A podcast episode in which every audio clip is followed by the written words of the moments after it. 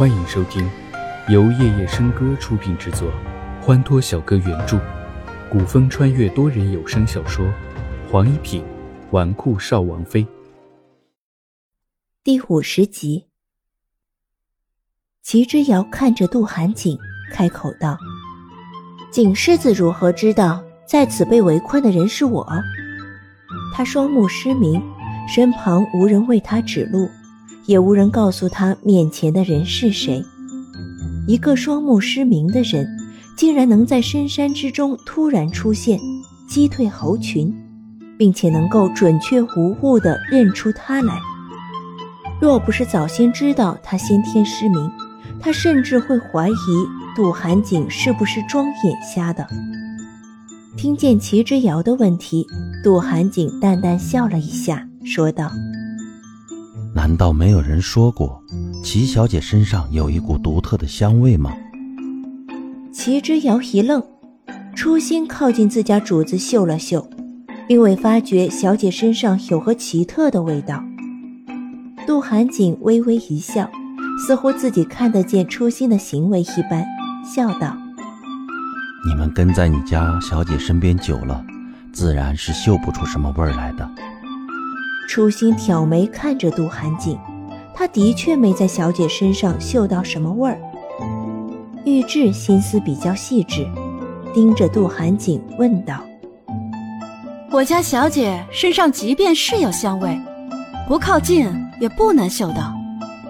不知景世子是如何知晓的？还是景世子有异于常人的嗅觉，能嗅到常人无法嗅到的味道？”我天生眼盲，视觉不好，嗅觉和听觉自然就比常人要好。无论杜寒景如何得知他身上的味道，人家始终是帮了他。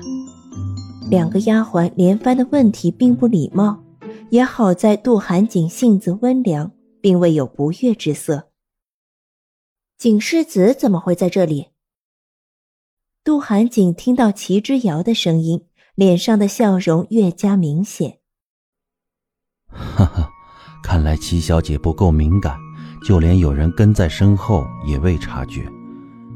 对了，猿猴没有伤到你吧？你跟踪我？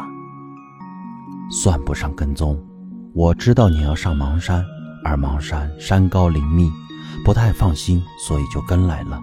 你放心，只我一人而已。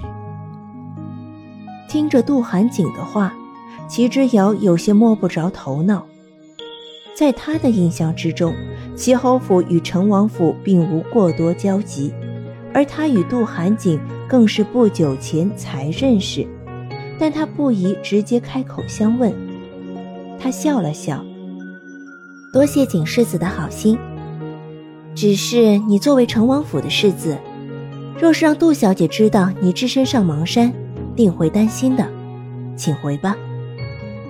这道逐客令，齐之遥说的很明显，只是话语中比较婉转。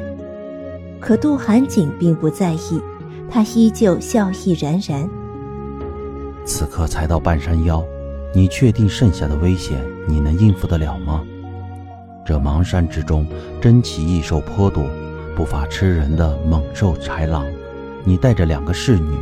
自信能顺利上山吗？你什么意思？我自小研究古书，略懂御兽之术。如若不嫌弃，让我送你上山，否则再次遇见刚才的情形，你可有把握护着你的侍女？杜寒景的话让初心想起了方才后怕的情形，他拉了拉齐之遥的衣袖，小姐。就让景世子随我们一道上山吧。玉质也没再反对，即便他们有武功在身，不担心遇见土匪刺客，但要是再遇上野兽围攻，他们的确没有能力应对。小姐，景世子说的不错，现在才到半山，剩下的山路只会越来越难走，我们需要帮手。齐之遥点了点头，嗯，既然如此，就劳烦你了。因为男女有别，杜寒景继续骑马跟在齐之遥的马车旁边。齐之遥坐在马车中，觉得杜寒景此人实在有些奇怪。身处尔虞我诈、权力纵横的京城，每个人做事都有自己的目的。杜寒景这样帮他，肯定也是有目的的，只是那个目的还不到说出来的时候。初心和齐志遥坐在马车中，一直在嗅景世子说的那股奇特的香味，然而嗅了许久，仍旧一无所获。山中的天色总是黑得比山下早，日头才刚落山，不久天就黑了。不远处有一处光亮。玉质停住了马车。小姐，前面好像有人。深山之中，光亮处可能是附近上山采药的大夫，可能是途经此处的过客，也可能是山匪。在没弄清楚底细之前，不可贸然前行。齐之遥拉开车帘下车，火光并不大，说明人不多。若是山匪。不可能就几个人，应该是采药的山民或者过路人。继续走。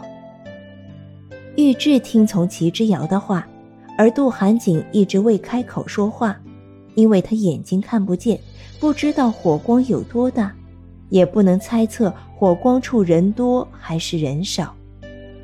齐之遥看了一眼已经完全黑了的天空，开口道：“天黑了。”景世子不宜骑马，跟我一起坐马车吧。多谢。夜色之下，杜寒景温润的面容绽开一朵莲花，灿若天人。初心和玉质一起驾车，马车里坐了齐之遥和杜寒景。开始并不觉得怪异，但长时间的安静之后，气氛有些尴尬。齐之遥想问他为何帮自己。目的是什么？可话到嘴边却没有问出口，心中似乎觉得这样问出口实在无理。许是身体有缺陷的人都比较敏感，杜寒景感觉到了什么，他开口说道：“你是否想问我为何帮你？”齐之遥不语，只抬头看他，因为杜寒景的确猜对了。杜寒景淡淡一笑：“呵呵，我可以说因为你身上那股奇特的香味吗？广袖玉兰，我想这世间再也找不到第二个身上有这种味道的人了，因为你是黑帝唯一的嫡传弟子。”你怎么知道？齐之遥一惊，杜寒景竟然知道他师傅，因为家师。正是雪山老人。杜寒景看似平淡的一句话，却震惊到了齐之遥。当年他打赌与雪山老人下棋险胜一子，虽然答应了与他的赌约，但是却放出话来，将来必报此仇。你是来替你师父报仇的？